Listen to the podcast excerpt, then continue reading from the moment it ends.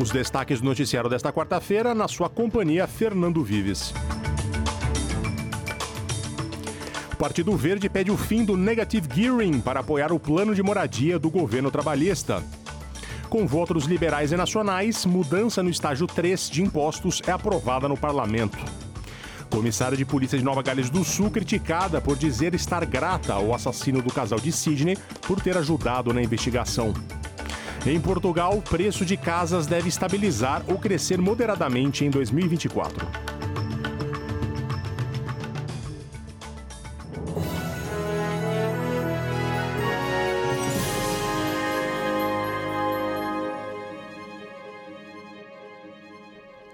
Começamos com uma notícia sobre política de moradia. Os verdes pedem no parlamento o fim da alavancagem negativa, ou no inglês, o negative gearing, como condição para apoiar a lei habitacional do Partido Trabalhista. O esquema de capital partilhado Help to Buy foi uma promessa eleitoral dos trabalhistas que permitiria ao governo cobrir inicialmente 40% do custo das casas para 40 mil pessoas. Para aprovar esta lei, os trabalhistas precisarão do apoio do crossbench, os partidos e parlamentares independentes independentes que não são nem de situação nem de oposição, do qual os verdes fazem parte. E agora coloca o negative gearing na negociação. O negative gearing ocorre quando o custo de propriedade de um imóvel alugado supera a receita que ele gera cada ano. Isso cria uma perda tributável que normalmente pode ser compensada na declaração de imposto. Especialistas dizem que essa é uma das causas da crise imobiliária da Austrália, mas, ao mesmo tempo, muita gente no país dela se beneficia. Ao defender o pedido, o líder dos Verdes, Adam Bandit, diz que a causa raiz da crise imobiliária precisa ser abordada. If Labor wants our support, then tackle the causes of the housing crisis that are hurting millions of renters and first home buyers by fixing negative gearing and capital gains tax discounts, capping and freezing rents, and building more public housing. That's how you address the housing crisis. But as things stand, Labor is refusing to tackle the cause of the housing crisis and backing wealthy property investors. Os trabalhistas comemoram as mudanças no estágio 3 de cortes de impostos depois que a lei foi aprovada no Senado na noite passada. Os australianos que ganham menos de 150 mil dólares ao ano terão uma redução de impostos maior a partir da mudança, enquanto aqueles com rendimentos mais elevados terão um corte mais modesto do que antes. A coalizão entre liberais e nacionais de oposição apoiou as mudanças, mas classificou a medida como uma violação de confiança do país ao governo. O primeiro-ministro Antônio Albanese Albanese disse à ABC que não foi uma decisão fácil. We made not an easy decision, we made the right decision for all the right reasons. Uh, we know that families are under cost of living pressure. The idea that we could sit back and ignore the clear recommendations that this was the best way that we could have an impact of providing that assistance to Middle Australia without putting upward pressure on inflation, we couldn't ignore that. A comissária de polícia de Nova Gales do Sul foi criticada por aparentemente expressar gratidão ao suposto assassino de um casal de Sydney, cujos corpos foram encontrados após uma semana de buscas. O acusado supostamente desenhou para a polícia um mapa da propriedade em Bungonia, perto de Goulburn, onde colocou os corpos de Luke Davis e Jesse Baird. Karen Webb disse que estava muito grata pela ajuda do assassino, frase a qual amigos do casal o a criticaram. O comissário assistente Michael Fitzgerald defendeu a escolha de palavras da colega à rádio 2GB.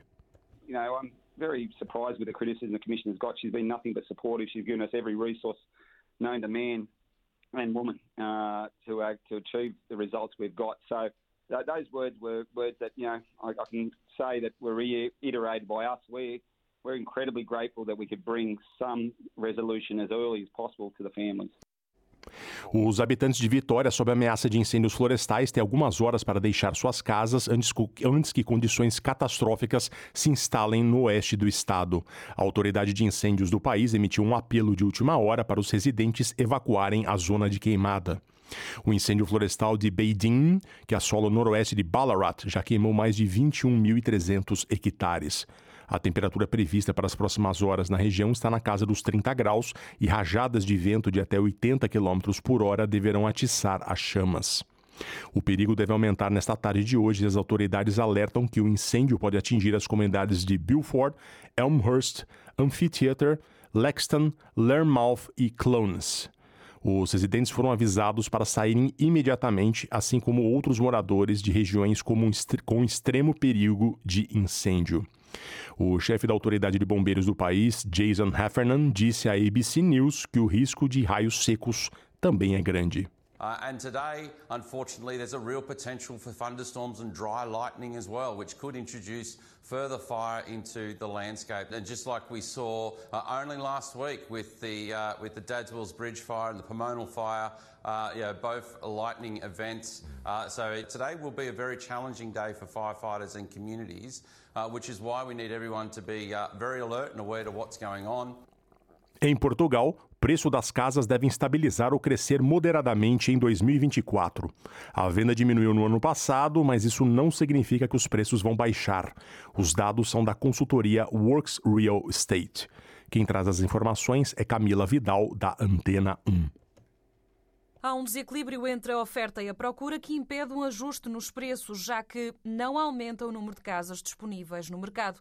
A Works Real Estate indica que em 2024 só está previsto um aumento de 5% nas casas disponíveis para venda em Portugal, com cerca de 6 mil novos fogos licenciados. Além disso, a tendência nos últimos meses do ano passado foi de recuperação da procura, o que explica a consultora se pode ver a perspectiva de descida dos juros. Assim, indica o relatório que é pouco plausível descida substancial dos preços no mercado. A tendência é, pelo contrário, de um crescimento moderado dos preços das casas, embora nos primeiros meses do ano possa haver uma estabilização. A explicação para os preços não descerem é também a falta de casas disponíveis e, de acordo com o Instituto Nacional de Estatística, em Lisboa espera-se o número mais baixo de novas casas em quatro anos. É também na área metropolitana de Lisboa que a procura mais recuou no ano passado, em 24%, o valor mais baixo desde 2016. O Algarve é outra região penalizada. No Porto, a quebra foi de 16%, um valor próximo da tendência nacional, que é uma descida de 17% no número de casas compradas